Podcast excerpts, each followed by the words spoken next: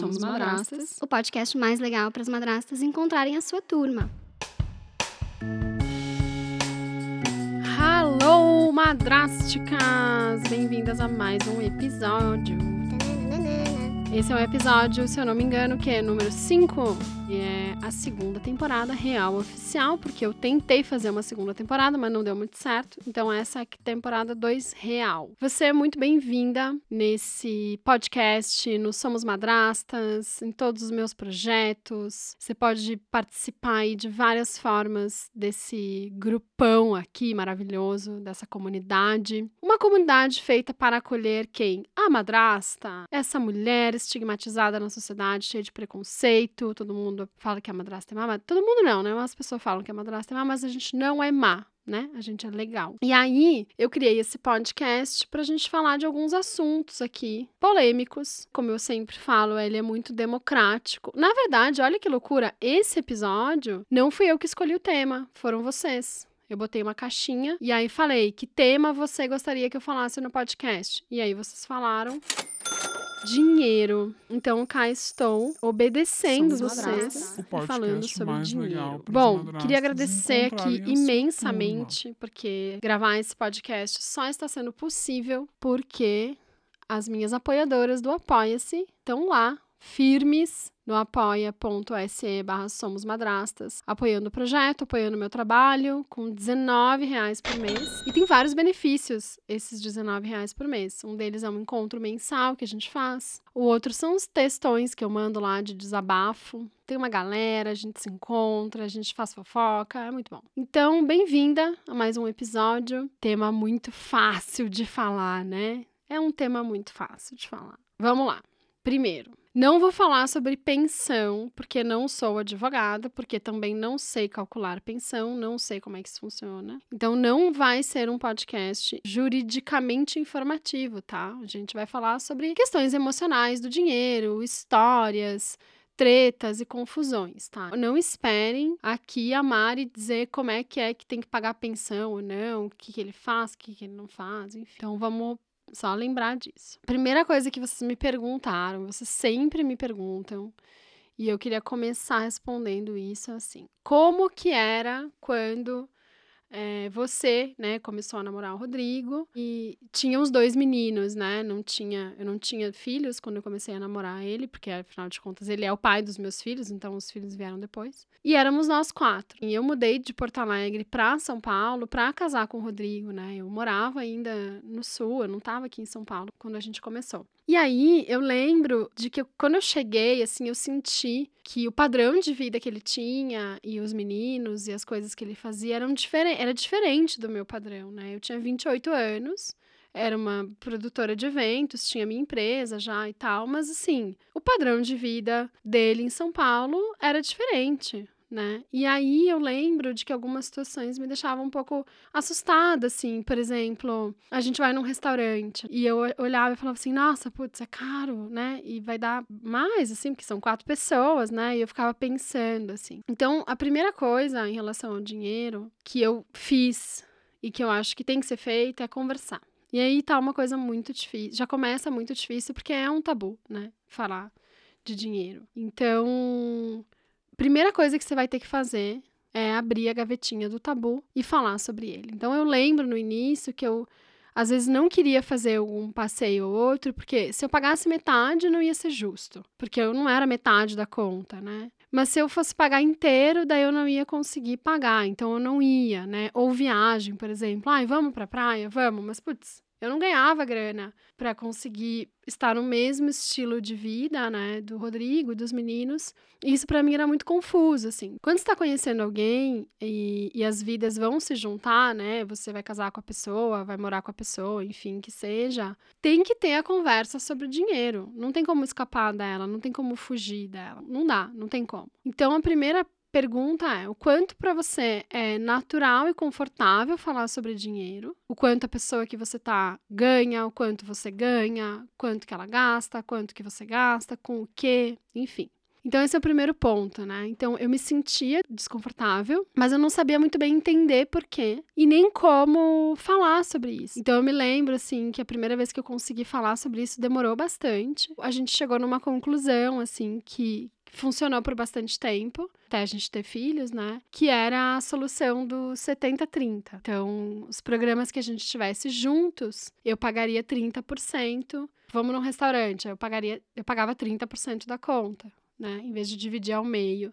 Porque ele tinha dois filhos já maiores, enfim. Então, isso foi uma solução que naquele momento a gente encontrou juntos e ela funcionou por um tempo determinado lá, enfim. Então, esse é um primeiro ponto. Tá? Falar né? Especialmente se tem alguém que ganha mais do que o outro, né? Mas independente disso, falar sobre o dinheiro abertamente. Quais são os custos fixos e como é que os dois vão se organizar em relação a isso. Esse foi o primeiro ponto. O segundo, você como madrasta, você querendo ou não querendo, sua vida com aquela da pessoa que tem filho já, mistura a sua vida mistura seu estilo de vida, mistura os boletos, mistura tudo, entendeu? Então não tem como olhar para uma situação dessa e falar assim: ah, não, o meu dinheiro é meu, tá, mas e as coisas da casa, daí quem paga? Então, assim, tem que conversar, gente, tem que abrir a planilha lá, olhar e falar: ó, essa é a nossa vida financeira. E aí, tem alguns casos, assim, que, que eu ouvi quando eu botei essa pergunta no ar, até vieram, assim.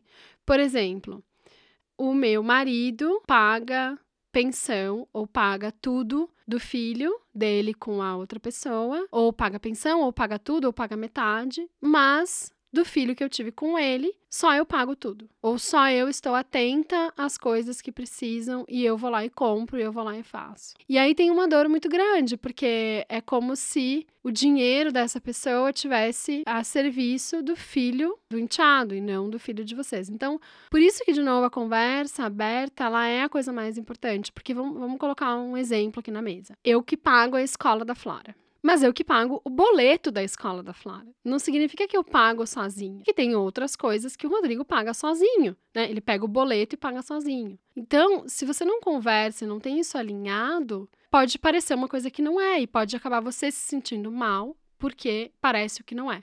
Todo episódio tem uma crise de tosse. Você não ouviu porque foi cortado, mas ouvi. Voltando.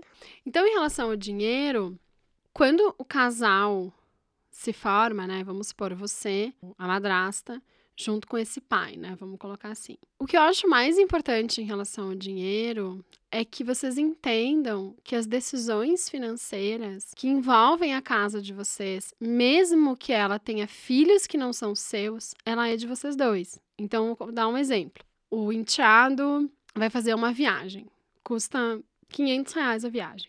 Esse dinheiro dos 500 reais, ele é de vocês. Ele não é desse pai só, ele é dos dois. Mesmo que ele tenha vindo do contra-cheque do pai. Porque se a gente está casado, teoricamente a gente está junto. Então, teoricamente, a nossa vida financeira também precisa ser minimamente transparente e compartilhada. Então, quando a gente está juntos e quebrou a luminária e a gente tem que decidir se a gente vai gastar 500 reais na luminária, a decisão é nossa. A decisão da viagem do filho, que é de 500 reais, também é nossa. Ela precisa ser compartilhada e dividida. Não porque a madrasta vai aprovar ou não aquele tema, ela não vai dizer, ah, não, não vamos levar para viajar não vamos mandar ele para viagem. Não é por isso, mas é porque se a decisão de comprar uma luminária nova é dos dois, por que a decisão da viagem do filho não é dos dois? Só porque o filho é dele?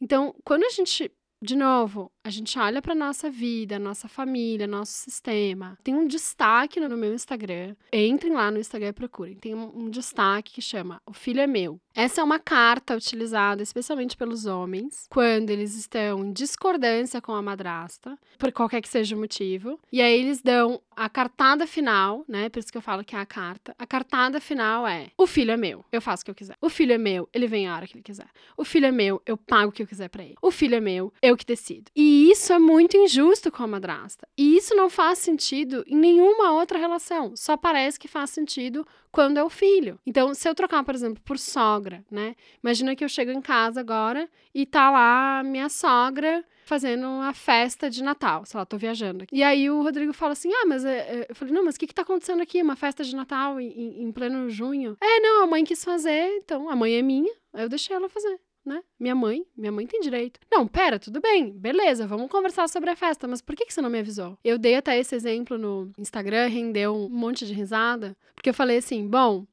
é, a Flora vai viajar para Porto Alegre e aí ela vai voltar dia 20. Aí eu chego, aí o Rodrigo chega em casa dia 19, pelado, com um buquê de flores para me presentear. E aí ele entra na sala, tá a Flora e a minha mãe, todo mundo no sofá. E aí ele fala: "Ué, a Flora tá aqui?" Eu falo: "Sim, ela voltou antes." Aí ele fala: Meu, mas como é que tu não me avisou? Tô aqui pelado com flores. Eu falo: Ué, por que eu preciso te avisar? Ela é tua filha, ela entra e sai dessa casa a hora que ela quiser. Não faz sentido, entendeu? Quer dizer, ela é minha filha, né? Não, ela é minha filha. Ela entra e sai a hora que ela quiser. Não é assim. Então, se a decisão de comprar a luminária por 500 reais ela vai ser do casal, a decisão de mandar um enteado para viajar de 500 reais também vai ser do casal. Não usem a carta do filho é meu como um argumento definitivo para não ter as conversas difíceis e as negociações difíceis. Então tem um exemplo, por exemplo, de um casal que o pai foi negociar uma coisa com a ex-esposa, combinou com a madrasta e fez uma negociação diferente, né? E aí ele volta e fala assim: "Tá, mas era tão pouca diferença, tanto faz. Foda-se, eu pago. A filha é minha. A filha é minha, eu pago". E aí não é pelo dinheiro em si, é pela sensação de traição que fica na madrasta. Se a gente tem as nossas contas, se a gente conversa, se a gente tem as nossas contas, está tudo alinhado,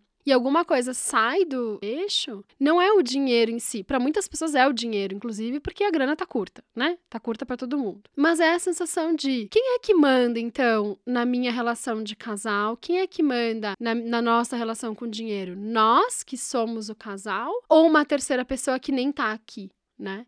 Que nem tá entre nós. Esse é o segundo ponto mais importante, assim.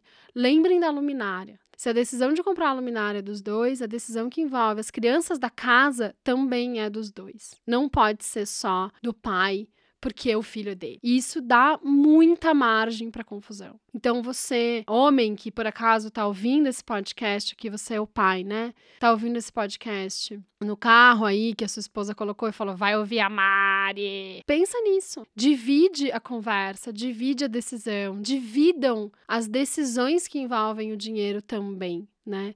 Não é o dinheiro em si, mas é o que envolve o que está em volta dele. Porque senão começa a entrar numa guerra. Porque daí eu vou dizer assim: bom, então se ele vai lá e decide que ele vai gastar os 500 reais com o filho dele, ele não me consulta, isso não faz parte do nosso combinado, então tá, então eu não, eu não vou pagar tal coisa, por exemplo. Ou eu não vou fazer isso aqui para ele, ou eu não vou comprar tal coisa, ou eu vou fazer só por mim, né? E aí a gente cai nessa coisa de falar assim, não, então, então é meio que cada um cuida de si, né? Cada um resolve o seu. Ele resolve o filho dele, eu me resolvo e vida que segue. E isso, na verdade, não é a natureza mais bonita que a gente pode colocar no casamento, né? Vamos fazer junto, né? Vamos decidir junto, vamos investir junto. E esses são os primeiros temas, assim, que eu acho que são importantes a gente falar sobre dinheiro. Pode voltar a gravar. Eu amo podcast porque tudo fica editado, tão lindo, nem dá pra ver que eu parei agora que eu tava me mijando. E aí você acha que eu sentei e gravei tudo maravilhosa, né? Não, não foi. Às vezes eu tenho tosse, às vezes eu fico com vontade de fazer xixi. Uma loucura. Voltando a falar de dinheiro. Acho que a terceira coisa que eu queria falar para vocês a respeito se a gente fez bonitinho a primeira e a segunda parte, né? Então, primeiro, a gente conversa abertamente, a gente sabe onde o que o outro tá financeiramente, a gente divide de uma forma que faça sentido para nós, né? Com base em quem está ganhando quanto e quais são as prioridades. A gente chega no, no segundo item que eu trouxe para vocês, que é vamos decidir juntos, né? Vamos olhar juntos, vamos fazer juntos, não vamos usar a cartada do filho se você não fez direitinho essa parte aí da conversa e da negociação, e o casal não tá conseguindo entender que as decisões relacionadas ao dinheiro têm a ver com os dois, não importa quem estava no momento da concepção da criança. Se a criança faz parte da casa, a decisão financeira tem que passar pelo casal que gerencia a casa. Isso é, é, é fundamental, gente, é muito importante. Por quê? Não é pelo dinheiro em si, é pelo pertencimento. Eu caso com uma pessoa, mas aí tem uma parte da vida dela que eu não tenho nem voz, que eu não fico nem sabendo, que eu não sei nem o que acontece. Isso não é legal. E vai distanciando. E quando vai distanciando, a gente começa a ficar com raiva, a gente começa a projetar, a gente começa a ficar com ciúmes, a gente começa a ficar com inveja, com insegurança. Então, por exemplo, se eu tô casada com o Rodrigo e aí ele sei lá, vamos supor que o Vicente pede um tênis de mil reais. E o Rodrigo fala, ah, o Rodrigo vai lá e dá, eu nem fico sabendo. E eu sei, por exemplo, que naquele mês a gente tá com pouca grana, eu falo, poxa, mas a gente tá com pouca grana. Eu tô segurando as contas aqui, nisso, nisso, nisso. Deixei de comprar uma roupa nova pro Martim que tá precisando. E aí ele vai lá e gasta mil reais no tênis pro menino. Puta, que merda, né? Isso não aconteceu, tá, gente? Isso jamais aconteceria. Aliás, quem gasta mais dinheiro comprando coisa para os meus enteados lá em casa sou eu, em relação a roupas e coisas, enfim, mas é porque eu gosto também. E as coisas lá em casa são conversadas e divididas, enfim, mas o ponto não é esse. Eu fiz esse exemplo para dizer assim, putz, de repente esse mês eu queria ter ido jantar fora ou pedir um sushi e eu segurei, porque a gente precisa segurar. E ele vai lá, sem me avisar, sem eu saber, porque o filho pediu o tênis de mil reais, ele vai lá e dá o tênis de mil reais. Quando ele volta, eu olho aquele tênis e falo assim: meu, pau no cu, não pode, não é justo. Por quê? Porque a decisão de um investimento assim devia ser feita pelo casal, pelos dois. Ah, o Vicente pediu um tênis de mil reais. E aí, o que, que a gente acha disso? Como é que a gente enxerga isso? Porque se não é feito assim, eu vou me sentir traída. E aí eu começo a me afastar. E aí eu começo a olhar a criança como uma rival. Bom, então eu tô competindo com ele. Tô competindo com o tênis que ele quer. Eu deixei de comer sushi pra gente não ficar no vermelho. Mas ele pode, ah, então também posso. E a gente começa a ir para o mundo da projeção, da raiva, da, do incômodo. E isso gera briga, isso gera atrito, isso gera desconexão.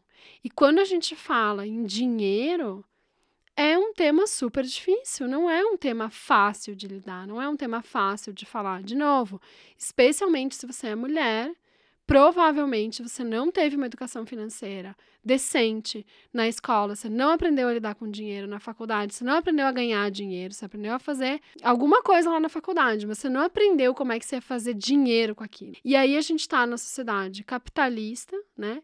Que a gente precisa do dinheiro para se movimentar nesse sistema, mas a gente não tem essa educação financeira. Não temos, né? não tivemos essa oportunidade. Inclusive, se você está me ouvindo, eu sugiro fortemente que você procure educação financeira. Procure mesmo. Vai fazer vai, vai fazer uma alfabetização financeira. Eu passei por um processo de falimento, né? Com 10 anos de empresa, a minha empresa faliu, foi na pandemia. Eu tinha uma empresa de eventos e eu fui pro zero, fiquei com dívida. Foi horrível, foi realmente muito, muito horrível, assim. E uma das coisas que eu aprendi é que eu precisava de educação financeira, né? Claro que eu não teria tido como evitar o fim dos eventos, porque né? Foi o coronavírus que terminou com os eventos. Mas eu passei por um processo depois disso de, pera, eu preciso tomar as rédeas da minha vida financeira nas minhas mãos. Eu preciso entender como é que funcionam as coisas, eu preciso me movimentar de um jeito diferente, eu preciso ganhar confiança nesse tema,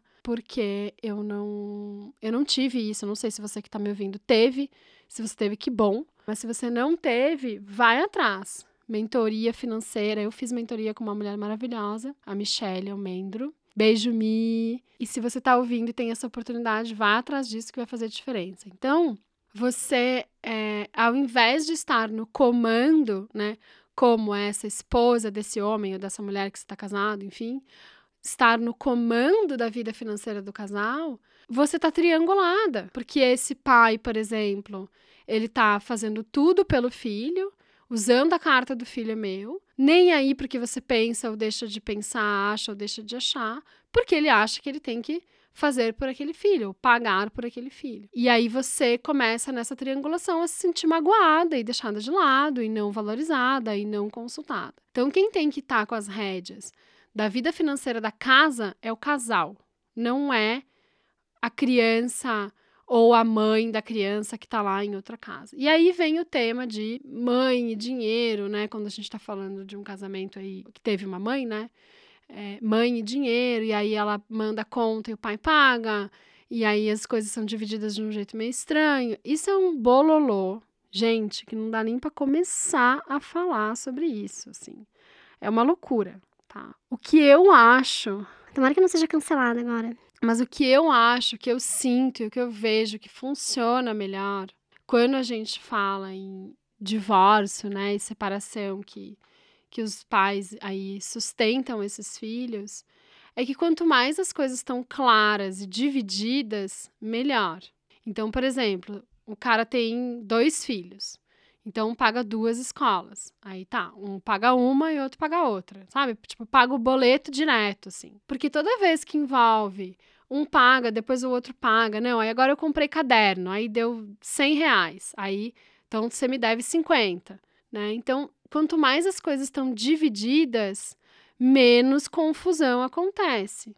Dá para estar tá sempre tudo dividido? Não sei, aí depende do seu caso, né? Como é que é o seu caso aí? Como é que as, esses, essas duas pessoas estão se é, comportando em relação a isso? Mas o que eu vejo que tende a funcionar melhor é assim: pai tem as suas obrigações financeiras, ele vai cumprir, sempre direto, né? Nunca tendo que triangular de novo. Quanto, quanto menos tiver que triangular, melhor. Especialmente se tem problema. Se não tem problema, acho que vai nessa, né? Não, dinheiro não seria mais um problema se o casal, esse casal já não já se dá bem com tudo, talvez o dinheiro não seja um problema. Mas se já tem treta, vamos tentar não criar novos problemas, né? Vamos deixar só os problemas que já existem acontecendo, vamos dar um, um uma acalmada aí no que poderia acontecer. Então tentar de fato entender qual é o custo fixo da criança, né? Quem é o responsável por cada, por cada parte, e se daí, no caso, o pai paga mais ou menos, isso com certeza foi acordado em algum momento do divórcio. Entrando, talvez, no, no tema da pensão, que eu não vou falar aqui, mas enfim, né? E aí tentar fazer com que essas é, chances de dar confusão diminuam. Então, eu vou mandar o dinheiro para comprar roupa. Então, manda o dinheiro, a pessoa compra a roupa lá e não ela comprou a roupa e manda o cartão, manda dividir, aí deposita e ficam se falando, se cobrando, se colocando um à mercê do outro nessas decisões financeiras. Isso tem um risco, tá? Porque eu posso ir lá e falar assim: ah, Vamos supor que eu me separo do Rodrigo, daí eu vou lá e o Martim precisa de roupa. Tô falando que o Martim precisa de roupa porque o menino cresce muito rápido. Ele tá com oito meses agora, enquanto eu tô gravando. Ele tá usando roupa de um ano, gente. Cadê as marcas que vão me mandar roupa pro Martim? Cadê? Renner, Carters, que mais? Ering, me ajudem, mandem uns recebidos aí, porque o menino perde roupa muito rápido. Então vamos supor que eu me separo do Rodrigo, e aí eu vou lá, Martim tá precisando de roupa e eu gasto 400 reais em roupa e mando, ó, gastei 400, paga 200. Só que o Rodrigo tá lá, namorando, de repente, outra pessoa. E aí ele recebe a conta e fala: Putz, meu, 200 esse mês a mais tá foda, não vou conseguir. E aí? Né? Tô criando uma conta que não estava nos planos dele e tô, de alguma forma, interferindo na relação que ele tá tendo. Que talvez ele quisesse usar esses 200 reais pra ir sair com a namorada nova dele. Gente, isso não vai acontecer, tá? Não vou me separar. Mas é um exemplo fictício. Eu quero usar exemplos meus pra não. Nem dar nome de ninguém, nem criar um exemplo hipotético para realmente ficar hipotético. E mesmo quando você tá casado, né? Então eu falo assim: ó, eu vou. Eu vou no shopping e eu vou comprar tal e tal coisa, né? Vou comprar um brinquedo para Flora e vou comprar roupa para Martim. Então é um alinhamento dentro do casal, que tem que acontecer em todas as esferas. E na esfera do dinheiro não seria diferente, só que ele é um tabu e é muito mais difícil para a gente falar sobre dinheiro, especialmente abertamente assim. Tá? E aí, você que é mulher que tá ouvindo isso, tem uma coisa muito louca, assim, na história, especialmente na, na história da Igreja Católica, que assim, arquetipicamente, né, existem dois, dois símbolos femininos, né? A Maria, né, a santa, a virgem, a mãe pura, santificada no manto, a mãe, perfeito, perfeito. Essa Maria, ela é a mãe bondosa que cuida dos filhos, que fica em casa. E essa mulher, ela não lida com dinheiro, porque ela não trabalha. Ela não tá na rua fazendo dinheiro. Então, essa mulher, ela, o arquétipo dela não tem nada a ver com dinheiro. Quem tem a ver com dinheiro, né, que tá na rua trabalhando, é a Madalena, que é uma prostituta. E isso eu li num livro, se eu não me engano, chamado Sexo Oculto do Dinheiro. Vamos pesquisar aqui. É isso. O sexo oculto do dinheiro. Então, ele vai dizer essa questão da mulher com o dinheiro é porque lá atrás esse arquétipo da Maria, mãe, cuidadora, protetora e etc, que não trabalha fora, ou seja, ela não se relaciona com o dinheiro, mas quem trabalha fora é a prostituta. Então o dinheiro nesse caso ele é sujo para a mulher, ele não é digno. E aí esse livro vai falar um pouco disso. E aí, mas o ponto que eu queria trazer para vocês é assim: mulheres prosperem, ganhem dinheiro, façam dinheiro, façam muito dinheiro, mas façam dinheiro assim, ó, pra, mas, mas realmente assim. Olha a Siri, Cacilda Siri. Bom, até a Siri se empolgou aqui, deixa tudo bem, não tem problema. E aí o sexo oculto do dinheiro vai dizer isso, né? Então, mulher, você não tenha medo de falar sobre dinheiro, de calcular, de organizar, de pedir, de cobrar, de fazer, de prosperar. Vamos prosperar, mulheres. Vamos ganhar dinheiro para um caramba. Essa, essa é a minha mensagem nesse momento para você. Eu sou uma pessoa que tive por muito tempo a minha relação muito confusa com dinheiro, né? muitas vezes largada e foda-se, e muitas vezes não posso gastar nada, meu Deus, que horror. É, não posso ter nenhum prazer, nenhum desejo relacionado a dinheiro, porque é feio comecei a olhar para isso muito depois que eu comecei a me relacionar com o Rodrigo e fazer uh, terapias diferentes e mentorias, enfim. Mas o que eu posso te dizer em relação ao dinheiro é isso: você não precisa ter medo de falar sobre ele. Mesmo que você ganhe menos, ou mesmo que você, por exemplo, não trabalhe fora de casa, você só trabalha em casa, você só dá conta da casa, dos filhos, de tudo, de todo mundo, da comida e tal. Mesmo assim, você não tem que ficar na sombra do dinheiro. Você pegou esse pensamento porque ele é muito importante. O falar sobre o dinheiro e ter o dinheiro num lugar de luz é muito importante, no, especialmente no casamento. Não pode ficar na sombra, não pode ficar no escondido, no não sei, no ele decide sozinho, porque já é um território muito vinculado ao masculino, já é um território que a gente não ocupa. Ó, você que está ouvindo agora, você aí. Quando você era adolescente, você passava numa banca de revista. Quem é que estava na capa das revistas de negócio? Um homem branco. Quem é que estava na capa das revistas de beleza? Uma mulher de biquíni, magra, com peito e tudo no lugar. Fomos criadas assim, pra gente ser o objeto a pessoa que está lá a serviço desse homem. Falei disso no episódio passado, quando a gente falou de rivalidade feminina. E o cara tá lá na banca de revista, na revista de negócios. Ele é o bem sucedido. Ele é o fodão, ele é o incrível, ele faz dinheiro. Não, não é para ser assim. Hoje em dia já mudou, mas a gente, eu tenho 36 anos, eu cresci com essas imagens. Eu cresci com a revista lacrada que vinha lá, como enlouquecer um homem na cama. Não me ensinaram como enlouquecer a sua conta bancária e fazer um milhão. Não, me ensinaram posições sexuais para enlouquecer um homem. E o cara tá lá onde? Fazendo o dinheiro dele. Então, assim, tem que ser junto, tem que ser compartilhado, tem que ser falado, tem que ser aberto. E não importa quem nasceu de qual barriga, tem que ser decidido em conjunto pelo casal daquela casa. Fiz um resumo aqui de tudo que eu falei até agora. E agora a gente tem um áudio que a gente vai ouvir. Vamos chamar aqui uma mulher, que é a Ana Paula. Ela é advogada colaborativa que atua com direito de família. Ela é psicanalista em formação, membro do corpo freudiano da seção de Belém. Ela é madrasta, enteada e mãe. Ela é tudo! Vamos tocar a Ana para ver o que ela vem nos dizer sobre dinheiro.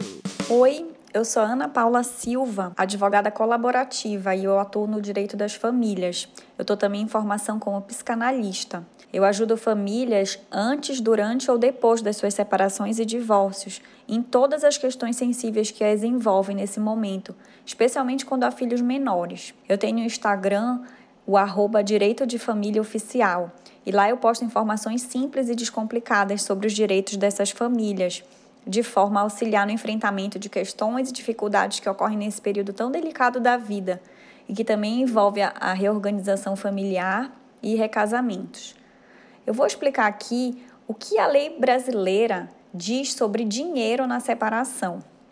Na verdade, a lei especificamente pouco fala sobre isso, viu? Quando um casal se separa e tem bens a partilhar, deve ser observado o regime de bens adotado no casamento ou na união estável para fazer essa divisão. Cada um pode ficar com o que é seu, dividir o que foi adquirido em conjunto após a união, ou mesmo dividir tudo, até o que foi adquirido antes do casamento por cada um, podendo entrar nessa divisão mesmo herança ou doações. Esses bens que eu falei aí não são só imóveis ou veículos, que é o mais comum, mas também entram poupança, aplicações financeiras, fundo de garantia, até empresas e negócios. A forma dessa divisão vai ser determinada pelo regime de bens e pelo tipo do bem a ser repartido. Existem, por exemplo, alguns tipos de aplicações financeiras que são partilháveis, outras não são.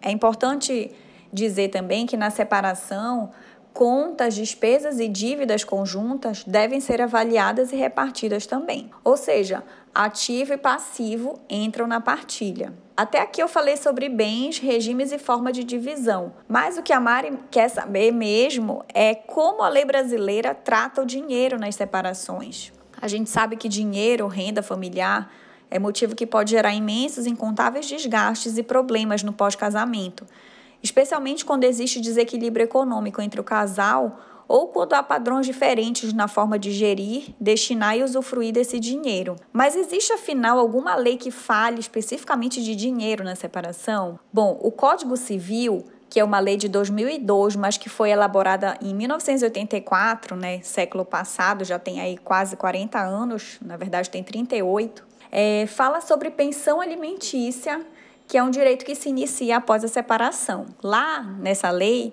existe uma baliza, um norteador de como será calculado o que cada um dos pais vai ter de obrigação com seus filhos no pós-divórcio. Os critérios para esse cálculo é, da manutenção mensal dos filhos são necessidade de quem pede, ou seja, dos filhos, a possibilidade de quem paga, dos pais, e na proporcionalidade dos recursos de cada um.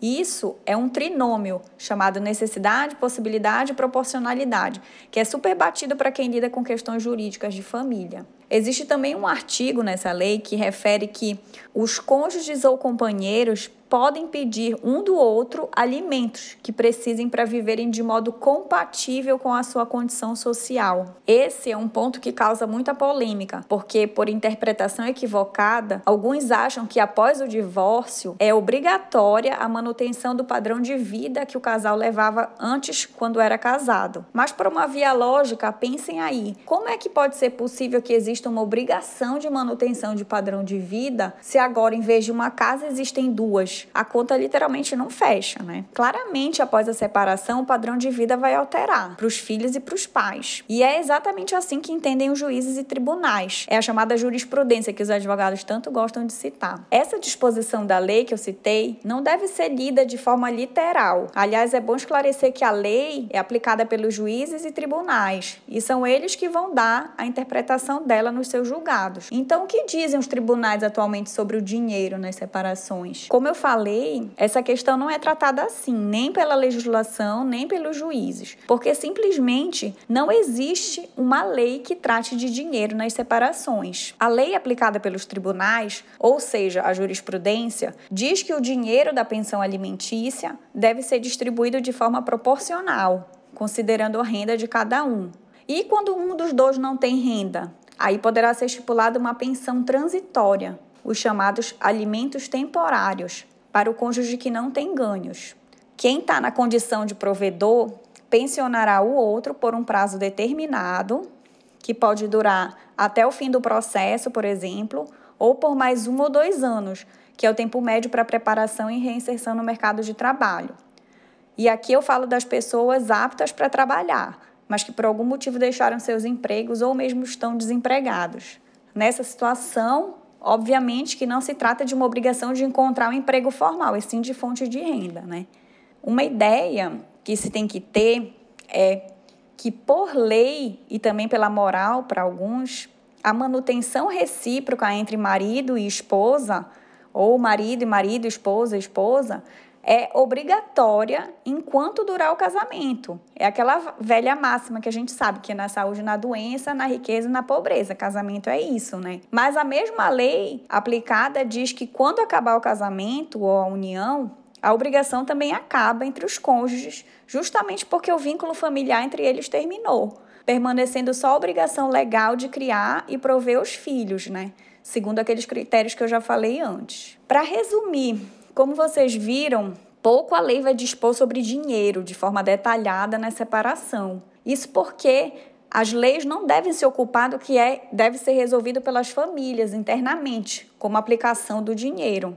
Esse é um assunto da consciência de coisas de cada um e que deverá estar na pauta de discussões de cada casa e não do Estado, legisladores e juízes. Entenderam? Bom, Ana Paula, maravilhosa, deu toda a explicação, não entendi nada, não entendi nada, não saberia jamais repetir o que ela falou. Foi convidada, né, para dar uma luz aí para nós. Mas assim, sinceramente, tô querendo aqui, sim, entender um pouco o que, que diz a lei, o que, que diz pensão e o que, que vai, o que, que vem, beleza.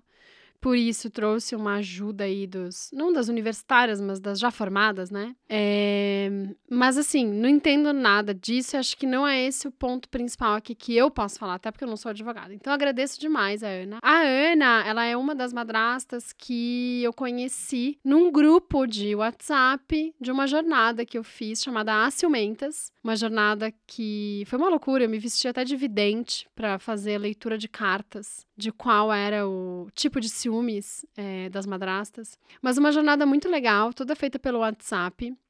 E eu acho que quando esse episódio for ao ar, vai estar tá rolando essa jornada, porque eu tô com duas turmas abertas de inscrição no momento que eu estou gravando, né? Tem um pouco de frente aí nesse, nessa gravação. Mas eu acho que vai estar tá rolando.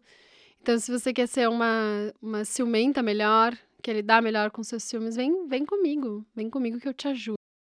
E aí, nesses grupos, é, claro que como é uma jornada paga, eu acompanho, né? Eu, eu, coloco uma atividade por dia e vou acompanhando essas mulheres. A gente fez um grupo, Melhores Amigas, virou um grupo refúgio, assim, a gente até mudou o nome do grupo depois para refúgio. E aí eu conheci a Ana Paula lá, ela também participou de algumas outras coisas do Somos Madrastas. E então, assim, uh, hoje mesmo eu tava pensando, antes de vir para cá, né? Por que, que a gente não normaliza conversar com um advogado, né? Eu tava pensando assim, sei lá, você tem uma treta aí que você não sabe muito bem para onde ir ou como resolver. Por exemplo, dinheiro pode ser uma delas, né? Conversar com um advogado, uma advogada mediadora, enfim, não significa processar alguém. Olha que loucura! Então, assim, você vai no médico porque você tá com um problema no joelho. Você fala, não, não vou no médico porque se eu for, com certeza ele vai me operar. Não, não é por aí. Então, quando a gente pensa que a gente não está conseguindo dar conta de uma coisa sozinha, ou de uma questão, né, sozinha, ou com o marido, ou com a esposa, sem, sem, sem uma ajuda, né, de fora, a gente precisa pensar: tem algum profissional capacitado, qualificado, que pode me apoiar nisso aqui? E aí, quando a gente vai falar no advogado, tem esse medo, né? Essa aura de, meu Deus, eu vou falar com ele e já tô devendo uma fortuna. Porque vai ser caro. Não, não vai ser caro. Uma consulta, uma conversa não precisa ser cara, ela pode ser muito acessível. E aí você vai conversar com a pessoa para entender, assim, ampliar a percepção do que está acontecendo e pensar em caminhos possíveis que, na maioria das vezes, não vão, não precisam envolver judicialização. Então, por exemplo, tá rolando uma desconexão, uma questão do dinheiro, do jeito que o dinheiro é tratado, do seu marido, por exemplo, com a mãe das crianças, pode chamar uma advogada para trocar uma ideia, não precisa processar ou rever o acordo ou mudar ou entrar na justiça, né? E aí eu acho que nesse lugar o papel das pessoas profissionais é muito esse, assim. Meu, dá uma ajuda aqui para eu enxergar uma coisa que eu não tenho total entendimento ou o jeito que eu posso me comunicar ou o tom que eu posso usar, ou como é que eu posso ser mais assertiva, enfim. Então pode ser uma saída para você. Fazendo aqui jabá, propaganda do trabalho da Ana Paula, tem também o Simplifique Mediação, que eu sempre cito, eu acho elas maravilhosas. Tem a Bianca, que é do Maternizando o Direito, enfim. Lá no meu Instagram também no uso indico, tem essas dicas para você, tá? E se você está curtindo essa troca de ideias aqui, que na verdade eu falo e você ouve, pensa se isso acontecesse ao vivo na tela do seu computador todo mês. Olha que loucura. Esse é um dos benefícios que a gente tem no Apoia-se, que é o clubinho lá das minhas apoiadoras, custa R$19,00 por mês. E você tem várias coisas legais que acontecem para quem tá lá, e esse é especialmente um dos, dos benefícios, que é esse encontro mensal que a gente faz no Zoom. É uma delícia, é uma fofocalhada. E aí você pode me responder, você não precisa ficar só rindo aí, que nem se deve estar agora, deu fofocalhada que eu falei. A gente troca ideia, então vem, é apoia.se barra Somos Madrastas. E aí, pra começar a encerrar esse episódio em relação ao dinheiro, me deu vontade muito de falar sobre um, um aspecto que é dos projetos, né? E do que, que a gente sonha e do que, que a gente quer fazer, né? E aí eu comecei a, a pensar, assim, recentemente, uh, conversar muito com o Rodrigo, assim, o que, que a gente quer fazer da nossa vida e o que, que disso envolve dinheiro. E que caminho a gente está caminhando juntos. E quando a gente está caminhando juntos no dia a dia, a imagem que me vem é que a gente está muito olhando para baixo, né, para o caminho, assim, porque precisa resolver o que precisa resolver, precisa dar banho, botar para dormir, a criança chorou, acabou a fralda, a outra tá resmungando, o outro chegou da balada, enfim, são várias, é, vários filhos, né? Então, várias questões. É, é pra você que não sabe, eu tenho quatro, tá? Mas aí você já deve ter lido no meu Instagram lá, eu tenho quatro, dois enteados e dois filhos. E aí, quando você tá caminhando no dia a dia, você tá olhando para baixo, porque você não pode tropeçar e, e, você tem que cuidar o caminho que você tá olhando, né? Então, você vai olhando para baixo e dá o próximo passo e dá o próximo passo. Mas a minha pergunta que fica é: o que, está lá no horizonte? E quando você olha para o lado, para essa pessoa que está com você, para onde ela está olhando quando ela levanta a cabeça e olha para frente? O que, que ela sonha, o que, que ela quer, o que, que ela projeta, o que, que ela deseja. Com o tanto de correria que a gente tem o quanto a gente tem que olhar o caminho do próximo passo, será que a gente está olhando lá na frente? Será que a gente tem noção de qual é o norte da nossa realização e o dinheiro como essa ferramenta de realização? Realização de sonhos, realização de ajudar quem precisa, realização de conforto. Então, quando a gente olha para o dinheiro, que a gente consiga olhar para ele com, com carinho, com amor e como uma forma de chegar lá naquele horizonte, né? Então, o que está lá naquele horizonte para você, para esse marido ou esposa que você está aí do seu lado? E quando vocês se olham, vocês estão se olhando e olhando para os mesmos lugares? Ou tá um rolê aí que precisa recomeçar lá do ponto um, que é abrir a planilha, abrir as contas, conversar bonito, começar a tomar as decisões juntos, né? Parar de usar a cartinha do filho é meu, parar de usar a cartinha também do eu não tenho filho, eu gasto meu dinheiro como eu quiser. E aí a gente conecta. Então, acho que o principal assim desse episódio é propor essa conexão, que o dinheiro seja um motivo de conexão, de orgulho e não de treta, confusão, inveja, traição, sentimento de não pertencimento. E aqui a gente vai começar a encerrar. Vai começar, não, vai encerrar real. Estamos aqui gravando há 900 horas. Mas eu espero que tenha valido a pena para você. Você tem uma questão sobre dinheiro? Me manda. Você tem uma treta? Me manda também. Manda curta, que daí eu consigo ler todo mundo. Mas manda. E se você já tá lá no Apoia-se, manda uma mensagem lá para me dizer o que você tá achando do podcast. E eu espero vocês na semana que vem. A gente ainda tem alguns episódios pela frente nessa temporada. A gente ainda vai falar sobre coisas bem boas, tipo permissividade, culpa paterna. Sabe aquele aquela coisa assim que o pai deixa a criança fazer tudo, porque afinal de contas, tadinho, já sofreu tanto na separação, deixa ele dormir a hora que ele quer. Alguém já viu? Alguém conhece esse tipo? Não? Já viram? É, eu já ouvi falar. Parece que tem. A gente também vai falar sobre emoções, vai falar sobre disciplina positiva, enfim, vai falar sobre as mudanças aí que o Somos Madraças está querendo fazer em, em, alguns temas e aspectos. Mas é isso, gente. Eu tô muito feliz com essa temporada. Espero que vocês estejam gostando. A gente se vê no próximo episódio. Até semana que vem. Beijo!